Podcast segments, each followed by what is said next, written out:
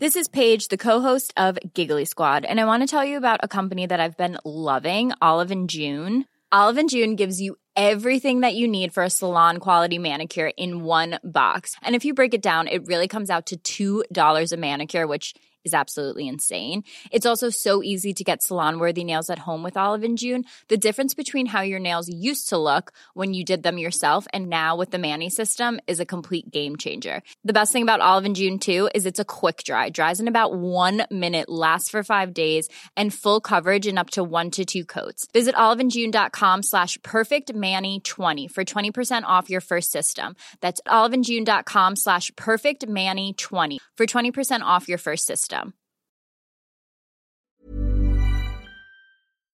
Porque el mundo actual no se entendería sin la economía y los negocios. Acompaña a Mario Maldonado, el columnista de negocios más joven y objetivo del periodismo financiero, en su programa Bitácora de Negocios. And I ain't tryna mess with your self-expression, but I've learned a lesson that stressing and obsessing about somebody else is no fun. Snakes and stones never broke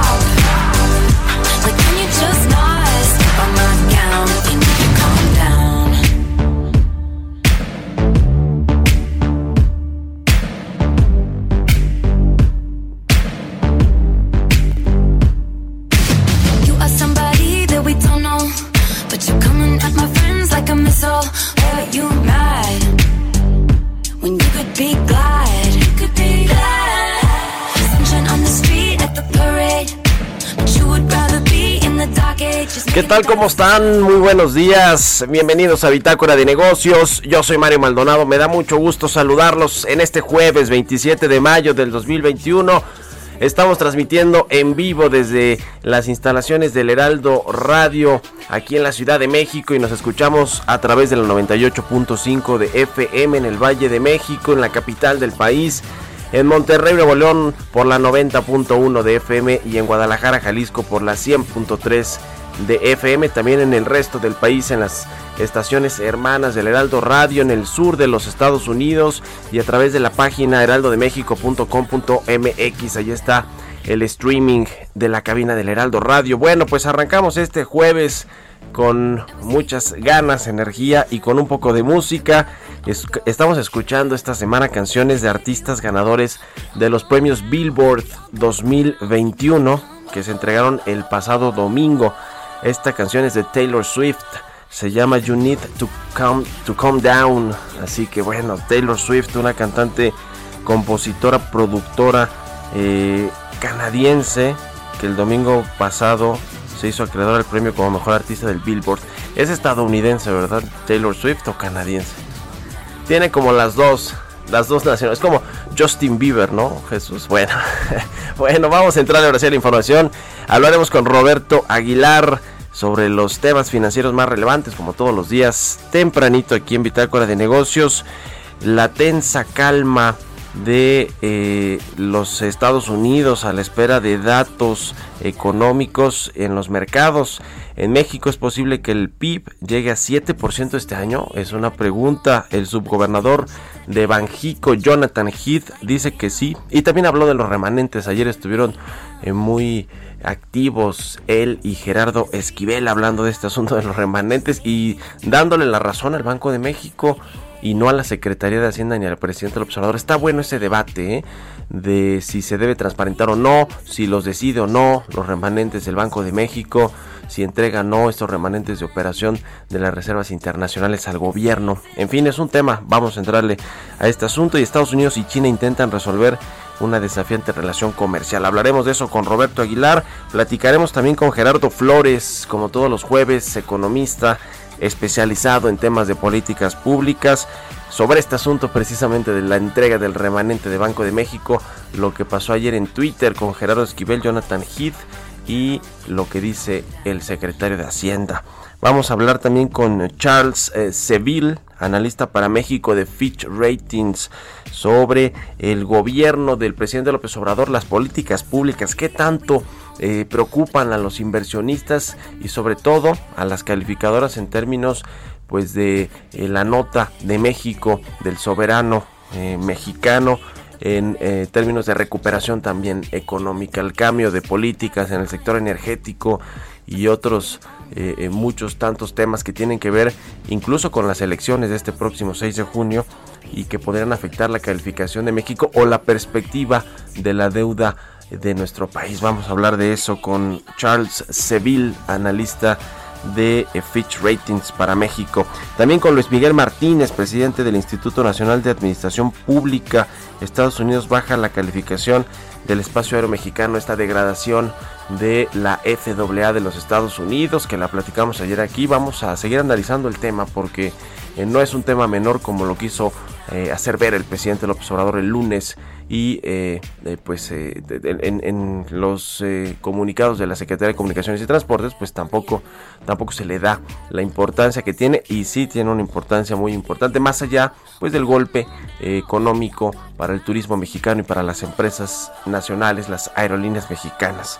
Platicaremos además con Esteban Polidura director de producto para las Américas de Julius Bar sobre eh, la visión que tiene o la perspectiva que tiene el Bitcoin, esta criptomoneda que pues es muy volátil y ahorita está en, niveles bajos, eh, se ha caído de forma importante con el surgimiento pues de otras eh, criptomonedas muy importantes, pero con, con también la intervención de empresarios y de multimillonarios como Elon Musk. En fin, vamos a entrar a estos temas hoy aquí en Bitácora de Negocios, así que quédense con nosotros, se va a poner bueno, son las 6 con 8. Vámonos ahora con el resumen de las noticias más importantes para comenzar este jueves 27 de mayo. Lo tiene Jesús Espinosa.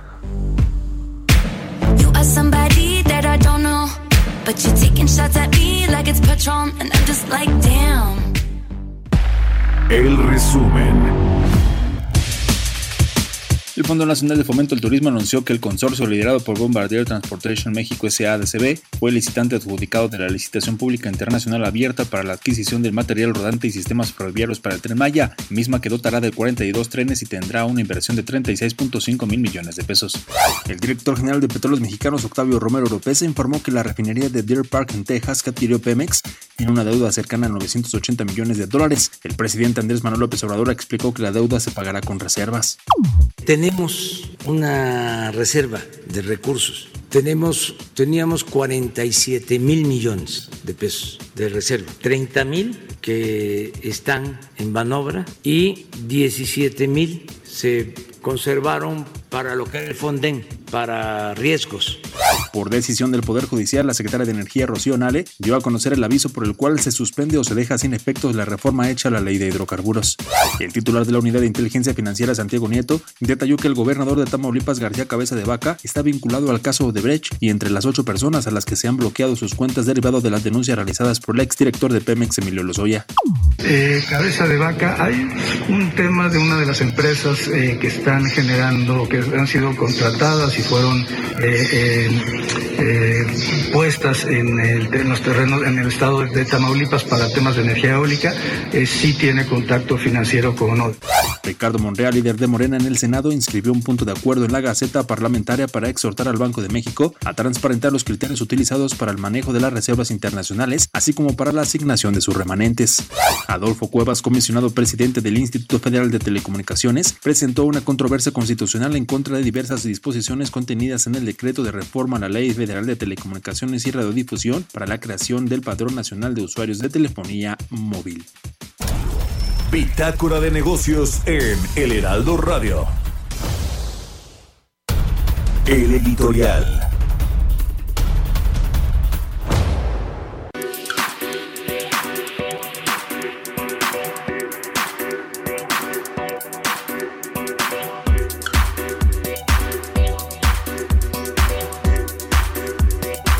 Bueno, pues se anunciaron a los ganadores de este contrato muy importante, muy cuantioso de más de 30 mil millones de pesos para construir los trenes del tren Maya, el material rodante como se le llama técnicamente.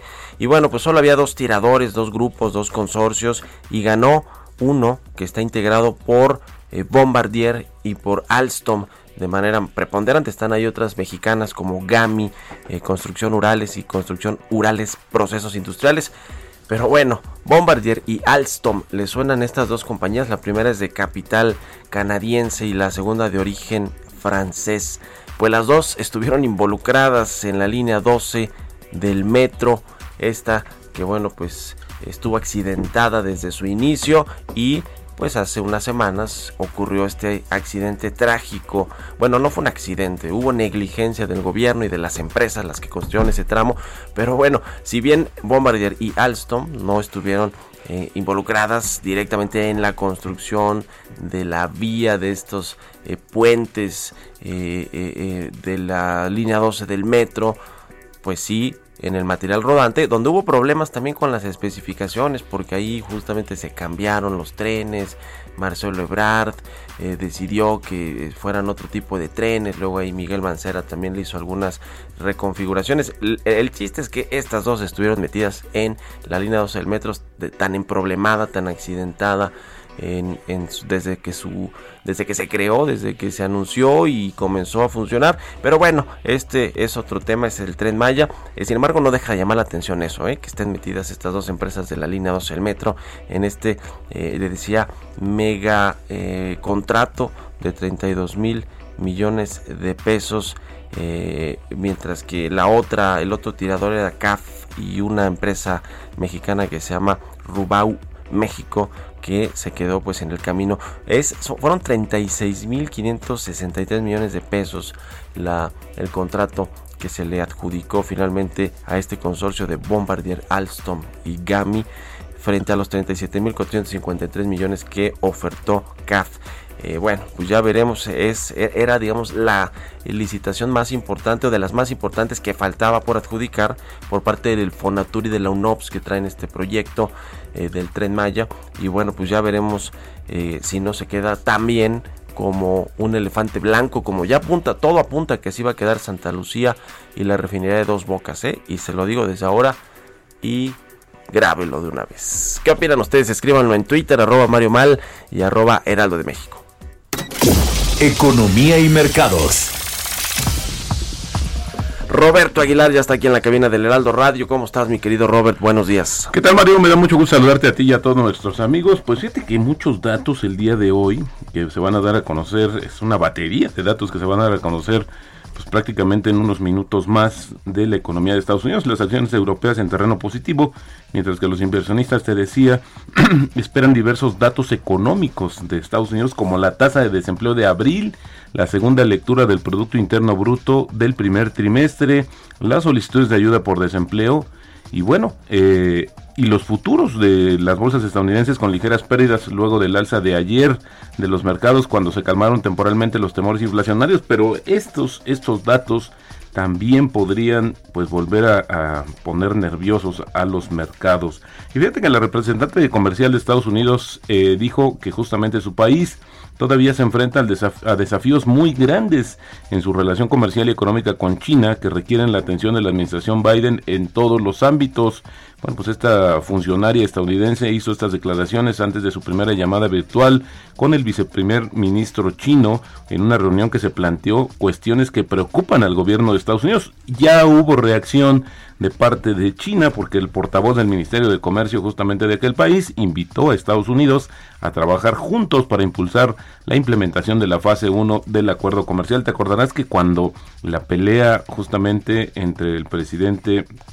Eh, entre Estados Unidos y, China en materia comercial se había planteado justamente una solución y que iba a ser una complementación o implementación más bien de un acuerdo comercial entre ambos países y que esto justamente iba a ser por etapas. Esto se quedó ahí eh, este, pues en entredicho y ahora quiere retomar justamente China para que dejen de castigar justamente las importaciones y exportaciones provenientes de aquel país. Y fíjate que ayer lo comentabas al inicio del programa, Mario, pues vaya, eh, estuvo muy interesante, honestamente, el tema de los remanentes, la explicación, Eh, pues yo dije, ¿por qué no le pasan una tarjeta al presidente? Porque pues, eso nos queda muy claro a través de las redes sociales. Pero fíjate que entre todos estos intercambios, ayer también el subgobernador del Banco de México dijo que los datos más recientes de la economía mexicana sugieren que se podría alcanzar una tasa de hasta 7% este año al tiempo que su colega Gerardo Esquivel, otro de los subgobernadores del Banco Central, dijo que la próxima semana el banco va a anunciar los ajustes de sus estimados del PIB y también de la inflación. ¿Suena descabellado o no este 7%? Bueno, pues nada más para empezar ayer, Mario, JP Morgan ajustó sus estimados de crecimiento a 6.7% mientras que Barclays lo subió de 5 a 6% su pronóstico del crecimiento de la economía o la recuperación de la economía este año, así es que bueno, pues no sonaría nada descartado, no, no nada descabellado que estuviéramos viendo estas tasas de 7%. Claro, no alcanzan a, a cubrir el 8.5%. Ayer el presidente me llamó la atención que dijera que fue una caída pues no tan eh, profunda como la que se esperaba, pero es 8.5%. De las más profundas de, los países, ¿no?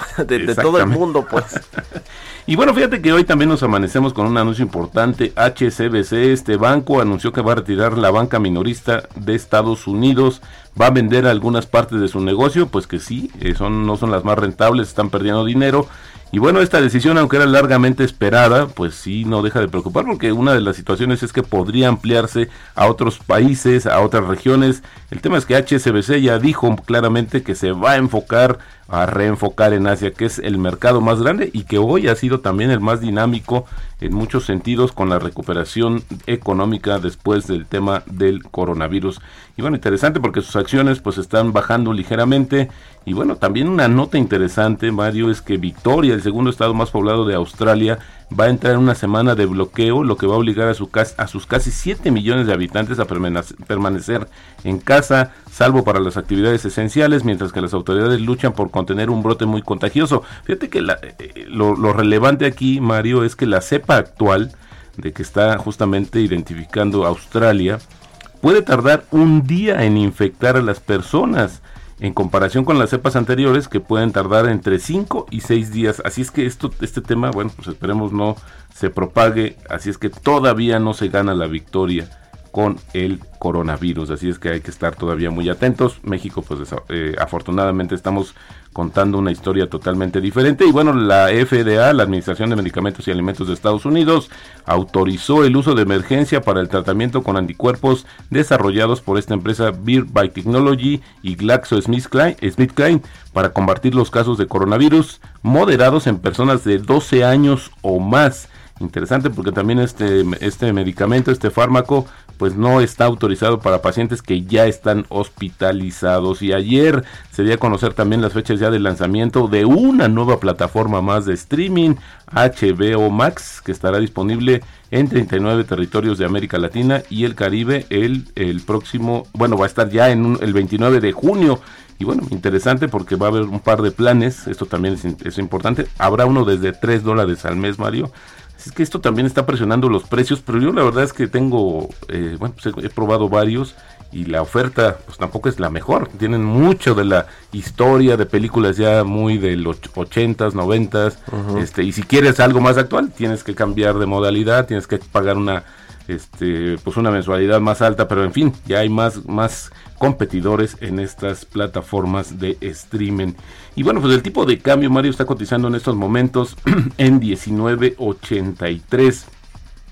Y la frase del día de hoy es de Warren Buffett, de este legendario inversionista, que dice justamente, un inversionista debería actuar como si tuviera una tarjeta con solo 20 decisiones de compra para tomar a lo largo de su vida. Y bueno, vaya que también es interesante porque Warren Buffett ha hecho apuestas en empresas y las ha mantenido en sus portafolios por un tiempo bastante considerable. Así es que una de las recomendaciones que justamente tiene este inversionista.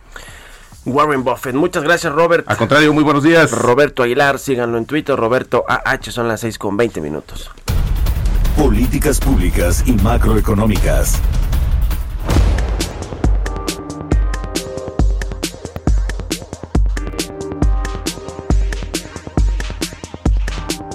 Y como todos los jueves ya está con nosotros Gerardo Flores, economista especializado en temas de análisis de políticas públicas, de telecomunicaciones, macroeconomía. ¿Cómo estás, querido Gerardo? Buenos días.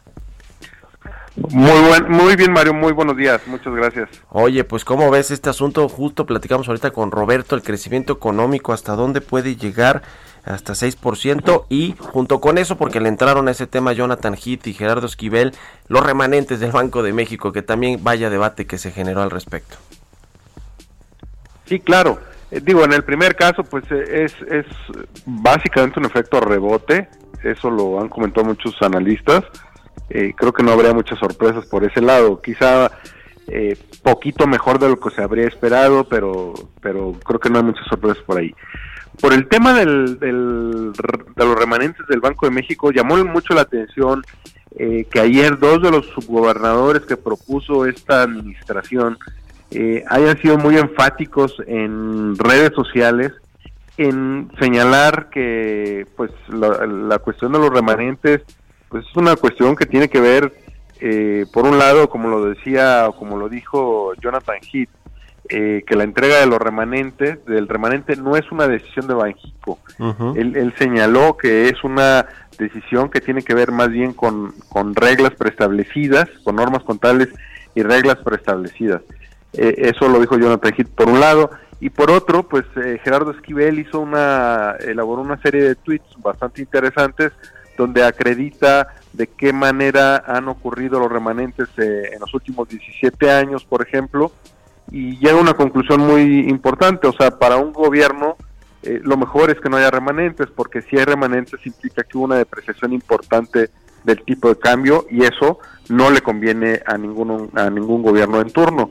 De hecho, eh, por ejemplo, también Jonathan Heath, eh, no, es, es el propio Gerardo Esquivel, hace un cálculo de eh, no perdóname me, estoy confundiendo fue Jonathan Heath que hizo un cálculo sobre la, la deuda eh, y señala bueno pues nos ahorramos si, el tipo de cambio se hubiera quedado donde el, techo al que llegó a estar pues hubiéramos tenido una deuda de 890 y tantos mil millones de pesos mayor eh, eso es algo que el gobierno de México debería reconocer y agradecer que al final pues no hubo esa depreciación tan importante no eh, y entonces el, el, tamaño del remanente que se hubiera obtenido es mucho menor al incremento que hubiera habido en la deuda externa de México valuada en pesos. Entonces, lo que dicen ambos subgobernadores es, básicamente, es, pues, dejen de dar lata con el tema del remanente. En todo caso, si hubiera habido remanente, eh, el valor de la deuda externa de México hubiera sido mucho mayor y nos hubiera ido peor. Entonces, eh, creo que le están poniendo con eh, están ubicando la discusión que han planteado el presidente y el secretario de, Hacienda. Me parece que el secretario de Hacienda, pues no sé por qué entra a este juego, eh, sobre todo cuestionando la transparencia del Banco de México, que además, como dice el propio Jonathan Heath, informa semanalmente sobre el saldo de, la, de las reservas y, informa informa periódicamente sobre la evolución de las reservas internacionales, ¿no? Sí, sí, sí, totalmente. Se subió al tema el, el secretario Herrera y vaya que ayer pues lo tundieron los subgobernadores de Banco de México, que por cierto, Gerardo Esquivel es muy amigo de él, pero bueno, pues este le tocó le tocó esta respuesta a sus a sus críticas por no haberles entregado nada de los remanentes de operación de las reservas internacionales. En fin, es todo un tema que yo creo que ahí se acabó y ojalá que ahí quede y que mejor se preocupen de otras cosas. Muchas gracias, eh, querido eh, Gerardo, buenos días. Gracias, Mario. Muy buenos días. Un, saludo para todos. Que estés muy bien. Sigan a, a Gerardo eh, Flores en Twitter, Gerardo Flores R. Vámonos a la pausa, regresamos.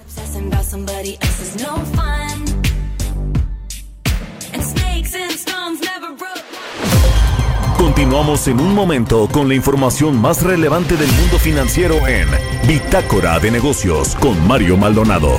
Regresamos. Estamos de vuelta en Bitácora de Negocios con Mario Maldonado. Entrevista.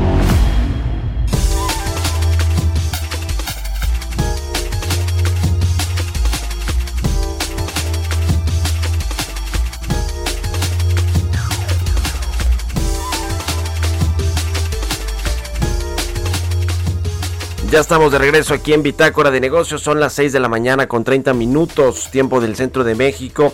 Vamos a platicar con Charles Seville. Él es analista para México de Fitch Ratings, a quien me da mucho gusto saludar. ¿Cómo estás, Charles? Muy buenos días. Muy bien, y buenos días a ustedes. Gracias por eh, estar aquí con nosotros en el programa.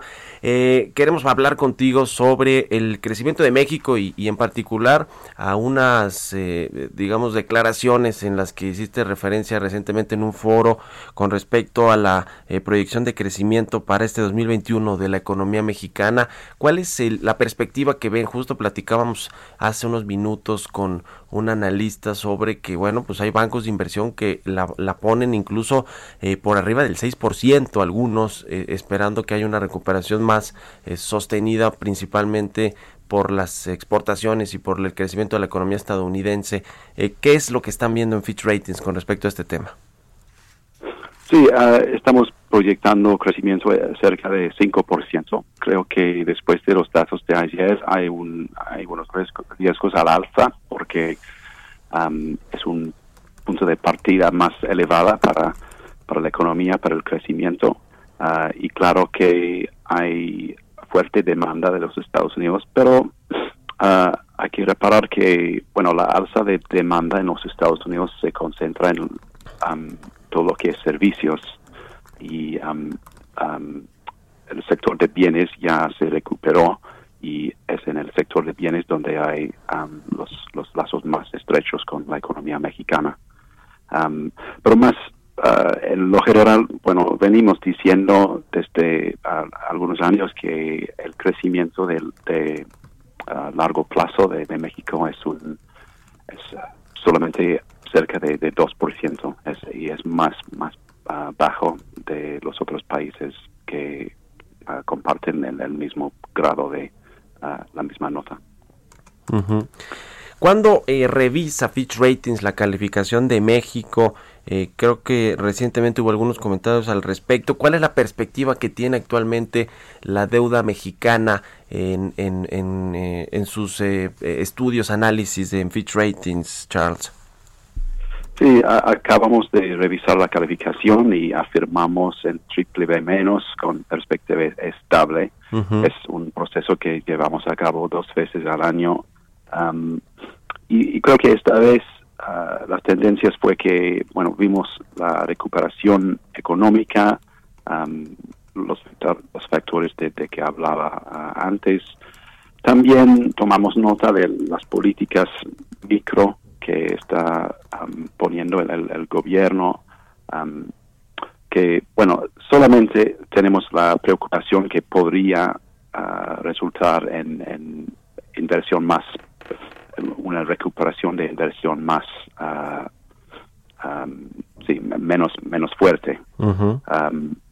Pero hasta ahora las políticas no sean pues no están uh, en, vigencia entonces uh, pero es, es cuestión de, de, señales y bueno todas las señales que han mandado en la administración hasta ahora tal vez Ah, podrían incidir en, la inversión, porque viendo la a inversión PIB está a la baja en, México desde, desde, unos años, más de los otros países a, la, misma calificación. El cambio de políticas públicas, eh, por ejemplo, en el sector energético, con las contrarreformas a la ley de hidrocarburos, a la ley del sector eléctrico, ¿cuánto afectan el panorama de México en términos de crecimiento económico, de llegada de nuevas inversiones y por lo tanto también de eh, la calificación crediticia que tiene el soberano mexicano, Charles? Mm, creo, sí, creo que podría incidir. Bueno, tuvimos una leve recesión en 2019 es, es algo que ah, ha sucedido antes en el primer año, de un sexenio. fue a consecuencia de una baja de inversión, tanto pública como privada. y en cuanto al sector, está, las medidas están confinadas hasta ahora al sector energético. Uh, y ese es sector importante Ah, pero sí, creo que sí, la, panorama para una recuperación con el TEMEC, ah, que es, puede, puede ser positiva para el, crecimiento, pero dicho eso, vimos un bueno crecimiento por debajo de 3% en, en 2022. El caso de petróleos mexicanos, ¿cuánto, eh, digamos, afecta o, contamina la calificación eh, de la deuda mexicana? Y lo pregunto porque en el gobierno federal, eh, pues funcionarios como el secretario de Hacienda se han quejado eh, de las calificadoras en el sentido de que eh, pues eh, utilizan a Pemex también como pieza fundamental de la calificación de México. No sé si porque el Estado respalda esta petrolera que es la más endeudada del mundo o porque pues le hace varias transferencias de dinero. Parte del presupuesto todavía depende de Pemex por lo menos a un 15% del presupuesto federal. ¿qué, ¿qué decir al respecto de esto de estas críticas que a veces hacen los funcionarios mexicanos de la importancia que tiene la calificación de Pemex y eh, eh, su, su influencia en la calificación del soberano? Bueno, para no responder directamente a las críticas, pero puedo explicar cómo lo tomamos en cuenta. Sí, por favor. Ah, la deuda de Pemex suma 9% del, del PIB y la compañía, bueno, las finanzas suyas ah, no están muy sanas y bueno, el gobierno tiene que apoyar a eh, la empresa con um, recortes de impuestos y inyecciones de capital. Y es algo que sí influye las finanzas propias del gobierno uh, federal. Um, y, por eso que, que lo así es que, que lo tomamos en, cuenta. Interesante. Eh, ¿Cuánto modificó el panorama financiero de, México la crisis del COVID-19? Eh, eh, le decía, y los cambios también que, ha habido en políticas públicas.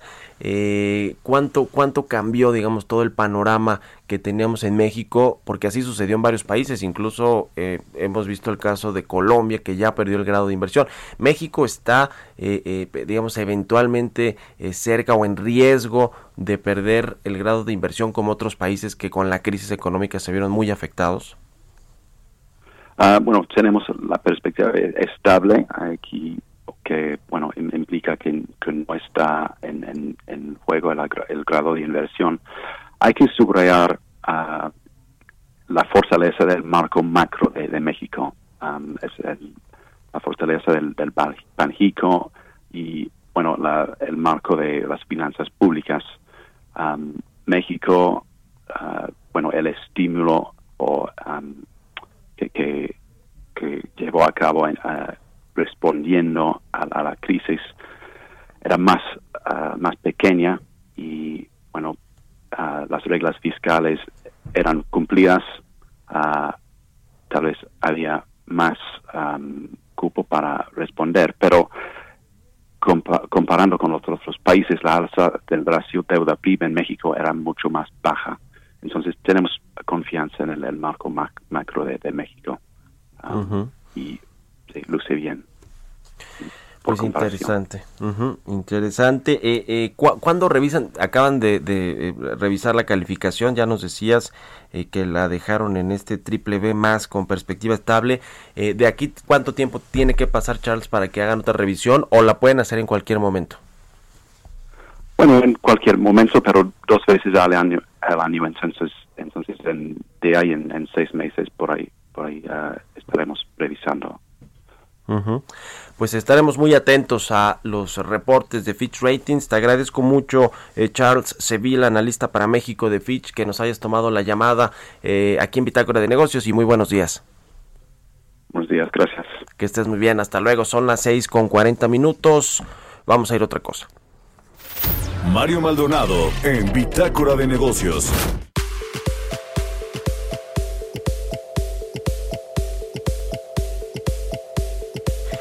Y bueno, pues le platicamos aquí ayer eh, sobre esta degradación que hizo la eh, Asociación Federal de la Aviación de los Estados Unidos, la FAA, a categoría 2 en términos de seguridad aérea. México de la categoría 1 los bajó, nos degradó a categoría 2 y la Secretaría de Comunicaciones y Transportes dijo que ya se habían resuelto las fallas, pero que la FAA de Estados Unidos no tuvo tiempo de verificarlas. En fin, lo cierto es que hoy las aerolíneas mexicanas no pueden abrir nuevas rutas o frecuencias a los Estados Unidos y también se complican estos códigos compartidos que tienen las aerolíneas mexicanas con aerolíneas de Estados Unidos. Es decir, eh, estos acuerdos comerciales para viajar en una u otra empresa con el mismo boleto.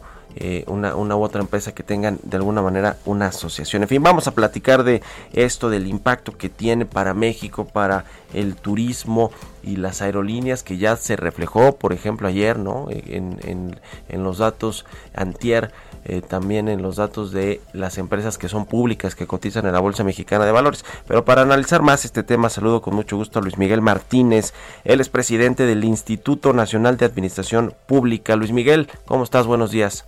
Buenos días, Mario. Qué gusto saludarte. Como siempre, a órdenes. Gracias eh, eh, por tomar la entrevista. ¿Cómo ves este tema eh, que fue pues polémico? El presidente lo minimizó. Las aerolíneas también dijeron que bueno, pues no no afectaban hoy por hoy el negocio de estas. Lo cierto es que pues Estados Unidos y sus empresas tienen toda la infraestructura para poder abrir rutas, ¿no? En, y aprovechar la recuperación de la economía nacional y de la de Estados Unidos.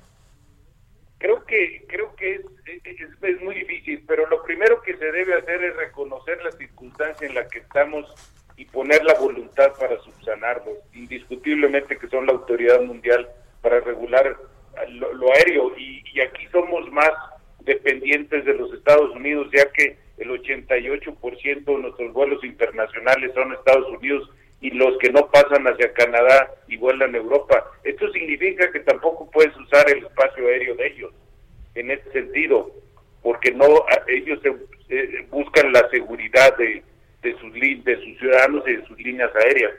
Ese es el garrito. Lo que no se vale es la plataforma y el contexto en que se da. Es un contexto de recuperación de líneas aéreas. Todos están recuperándose en el sector salud y es el momento de sacar buen partida de esto, ¿no? Y sobre todo en la reestructuración, una de las líneas está suspendida, que es Volaris, y Aeroméxico está en plena reestructuración. Yo no digo que no puedan tener razón. Lo que yo estoy diciendo es que primero el gobierno debe reconocer y que se está en falta y hacer lo necesario y poner los recursos y la voluntad para subsanarlo. Esto le pasó a Calderón en el 2009 o 10 y lo subsanaron en, en cuatro o cinco meses. Estas agencias también son medio tramposas. Tú fuiste, Calderón fue a verlos y les dijo, ¿Qué es lo que hay que hacer? Bueno, nosotros les ayudamos. Tenemos cuatro o cinco empresas que lo, lo pueden subsanar, ayudarles a solventar esas auditorías y eso es una de las... Pero yo creo que aquí la intención que tienen es ver afectado la recuperación primero en el contexto y segundo el programa de verano que ya viene y que es el momento de agarrar los famosos y vuelos necesarios para sobreponer las aerolíneas este, extranjeras, ¿no? Pues sí, ese, ese es el tema, ¿no? Que finalmente sí le pega a las aerolíneas mexicanas, aunque el presidente del observador diga lo contrario. Lo cierto es que sí va a haber más oportunidad de las extranjeras, de las estadounidenses, para pues aprovechar el mercado, la recuperación, sobre todo ahora que hay muchos eh, vuelos México, Estados Unidos para ir a vacunarse, eh, porque también eh, está creciendo también el, el comercio, está reactivándose la actividad turística fronteriza, ¿no? Eh, y todo esto, pues si, si hay una oportunidad de abrir rutas, pues la van a aprovechar las empresas de Estados Unidos. Falta ver también cuánto tiempo tarda México en recuperar este, esta categoría 1. no, Luis Miguel, la, la, SCT dijo que va a ser muy pronto, que porque las observaciones están resueltas, pero está por verse esto. No, yo lo que creo es que tienes que poner los recursos y la voluntad. Primero reconocer que estás en falta te guste o no, lo hayan reclamado eh, fuera de, en un tiempo no adecuado, pero estás en falta. Entonces lo que tienes que hacer es subsanar. Y es una, y este es un problema del regulador. O sea, la, la, la agencia mexicana es la que está en falta, ¿no? La austeridad republicana llevó mucho a retirarse a los pocos que mantenían el límite, la línea de, tolerancia en la seguridad, que eran pilotos retirados, que eran gente con experiencia. Muchos de ellos tenían la motivación del seguro de gastos médicos. Pues, en estos tiempos de pandemia es evidente, cuando le quitas esto, pues muchos se retiran. Yo no creo que tenga que ver, digo, hay que agregarle cuestiones que no ayudan en nada, como cambiar la autoridad civil por militar. Los militares no es que no tengan preparación, lo que pasa es que no saben capacitar porque no tienen experiencia, ¿no? Es como tratar de hacer un cirujano sin hacerlo médico, es, es, difícil. Eh, ¿Tuvo que ver, eh, crees tú, Luis Miguel, el recorte del de, presupuesto a la Secretaría de Comunicaciones y Transportes el año pasado, esta política de austeridad de la Cuarta Transformación que pues muchos han eh, pues catalogado como un austericidio, es decir, en muchos sentidos el recorte de los presupuestos y del personal ha generado más problemas que beneficios. ¿Crees que tuvo que ver con algo de esto? Indubitablemente que sí. Claro que tiene que ver, pues es como los recortes en el sector salud en plena pandemia o el cambio de sistemas cuando no estás en, condiciones, en los momentos óptimos de hacerlo. Yo creo que para hacer cambios hay que tener el sentido de la oportunidad. Y aquí teníamos auditorías pendientes de esas autoridades. Bueno, jugamos con las reglas de esas autoridades. Tú te fijas en la, la globalización o el comercio internacional nos ha llevado a los grandes monopolios privados a suerte que existen solo dos, dos compañías que eh, producen aviones comerciales, que es la Boeing y la Douglas, y como ellos pues estamos sujetos a esto, una de esas condiciones es la que tiene a Interjet metido en este problema en el que está. Yo, sin duda que tiene que ver la austeridad, porque recortas áreas de seguridad. Este es un área de seguridad. El turismo es el ingreso, el, segundo ingreso más importante del país. Y a esto agrégale que la carga aérea de Estados Unidos, la carga ya tenía 2 a 1 con México. Entonces, si tú le quitas rutas, pues a qué compañías vas a preferir para que haga la carga. Muchas líneas que vienen con pasajeros y no tienen de regreso, utilizan el, el vuelo de regreso de carga como aviones de carga y eso no se ve, pero es, eh, afecta a la economía terriblemente. Pues qué tema, ya veremos si resuelve pronto la Secretaría de Comunicaciones y Transportes este asunto. Ellos argumentan, por un lado, que las auditorías se realizaron en octubre pasado cuando estaba pues un eh, pico de la crisis del COVID-19 y pues muchas de las personas estaban trabajando de forma remota en sus casas. Es decir, a mí me parece eso es un argumento pues muy endeble por parte de la Secretaría de Comunicaciones y Transportes. Es un argumento baladí, ¿no? Es no enfrentar el problema. Primero, lo, lo primero que tienes que hacer cuando tienes un problema es reconocer que lo tienes para poder solventarlo. Y eso es lo que no se está haciendo. Sí se tiene el problema. Probablemente la otra parte abusa de, de su posición, pero si tú no estás en una situación de reclamo, pues no, no habrá que reclamar, ¿no? Lo primero que tienes que hacer es reconocerlo y ponerlo a voluntad y los recursos necesarios para solventarlo pues ya veremos qué sucede. Te agradezco mucho, Luis Miguel Martínez, presidente del Instituto Nacional de Administración eh, Pública, que nos hayas tomado la llamada y muy buenos días. Buenos días, Mario, siempre a tus órdenes. Hasta luego, que estés muy bien, son las 6 con 49 minutos. Vamos a entrarle a otro tema, le decía el Bitcoin, esta criptomoneda que bueno, pues es, es muy volátil, hay mucha incertidumbre con respecto a lo que está sucediendo con todo este mercado de activos virtuales, entre los cuales destaca Bitcoin, pero hay muchísimas más monedas o criptomonedas que se intercambian en Internet y que, y que bueno, cada vez más inversionistas eh, eh, pues muy, muy reconocidos, no solo el caso de Elon Musk, con eh, su apoyo al Dogecoin y a otras criptomonedas, sino bancos de inversión muy importantes de, Estados Unidos eh, han, han, entrado a adquirir eh, parte de, de, estos activos virtuales. Muchos bancos centrales también han querido regularlos. El propio Banco Internacional de Pagos que encabeza Agustín Carstens se ha metido al tema. Pero bueno, vamos a hablar de, este asunto con Esteban Polidura, director de Producto para las Américas de Julius Bar, me da gusto saludar. ¿Cómo estás, Esteban? Buenos días. Esteban Polidura, lo tenemos ya la línea telefónica. Esteban, buenos días, ¿cómo estás? Mario, buenos días, muy bien, muchas gracias, gracias por la invitación. Qué gusto saludarte. Oye, ¿qué pasa con el Bitcoin y con las criptomonedas? Yo daba un poco de la introducción de que además de que son activos muy volátiles, eh, eh, sin embargo, más bien a pesar de eso, muchos inversionistas de la talla de Elon Musk y de los bancos de inversión eh, más importantes del mundo, pues están interesados en estos activos virtuales. El Bitcoin, sin embargo, pues es volátil, aunque ande por, ¿qué? por los 40 mil dólares, ¿no? Exactamente, exactamente.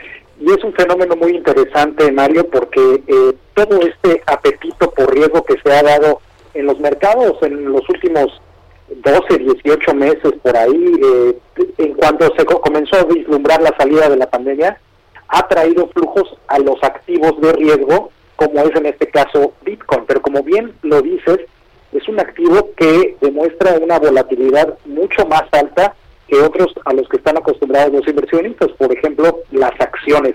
Mira, nada más para darte una idea, Bitcoin tiene cerca de 12 años de vida. En esos 12 años de vida ha tenido cuatro veces caídas de más del 70%. Estamos hablando de que más o menos una vez cada cuatro años hay una caída de esa magnitud. Y para que lo, lo, lo logremos dimensionar, para las acciones, el mercado americano me refiero, solo se ha dado una situación parecida en el último siglo, y esto fue en la depresión de los años 20, ¿no? Entonces es un activo, como bien dices, con un ingrediente de riesgo y volatilidad muy alto, pero claramente tiene perspectivas hacia adelante que podrían ser interesantes, sobre todo en el tema de criptomonedas y blockchain, Mario. ¿Cómo ves la participación activa de empresarios e inversionistas importantes como Elon Musk apoyando de pronto a monedas como el Bitcoin, el Dogecoin y otras y otras y, luego las critica y quizá todo esto tiene efecto, más bien tiene efecto, ¿no? En, en la en el aumento, en la baja de los precios. Eh, eh, ¿Qué te parece la, intervención de estos personajes y de los bancos eh, de inversión internacionales, globales que ya también están metidos en este negocio?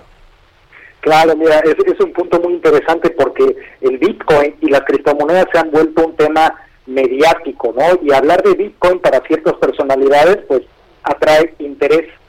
eh, pero yo te diría que claramente, como, como, como se ha visto en algunos eh, eh, análisis, algunos reportes, Bitcoin no funciona como, como, como un oro digital, ¿no? Ese es el término que se ha utilizado no funciona así. Ya te platicaba yo de estas grandes caídas y, de esta volatilidad, pero, pero por otro lado también podríamos platicar eh, de que en el caso de Bitcoin no hay una no hay un balance de oferta y demanda. Como bien sabes, en la oferta pues está limitada a un cierto número de monedas, ¿no? 21 millones si no me equivoco. Y en la demanda, pues es una demanda que seguía puramente de lo que tú mencionas de, de, de, la, de los comentarios, de la publicidad, de las redes, eh, y, entonces es una, es, una, es una situación difícil para poder pronosticar precios, para poder pronosticar eh, eh, niveles objetivos, ¿no? Entonces yo te diría, si hay mucha gente como Elon Musk que trata de, estar presente y, y hablar de Bitcoin lo hace estar vigente, pero es un activo difícil de analizar, difícil de pronosticar, como bien decíamos, que no trae beneficios de diversificación, y por el otro lado, que falla como moneda para guardar valor. Ya, pues muy interesante, le vamos a entrar a estos temas más seguido aquí, te vamos a invitar si nos permites. Gracias Esteban Polidura por haber tomado la entrevista, muy buenos días.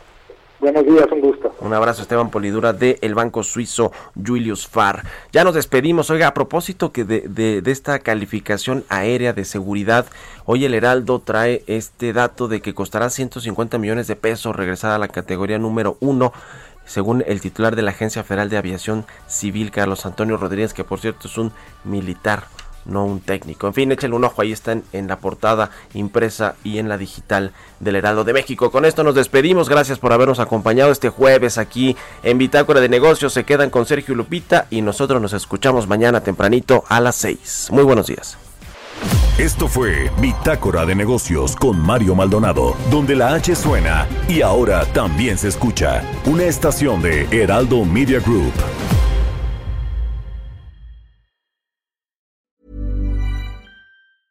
Mom deserves the best, and there's no better place to shop for Mother's Day than Whole Foods Market. They're your destination for unbeatable savings, from premium gifts to show-stopping flowers and irresistible desserts. Start by saving 33% with Prime on all body care and candles. Then get a 15-stem bunch of tulips for just $9.99 each with Prime. Round out Mom's menu with festive rosé, irresistible berry chantilly cake, and more special treats. Come celebrate Mother's Day at Whole Foods Market.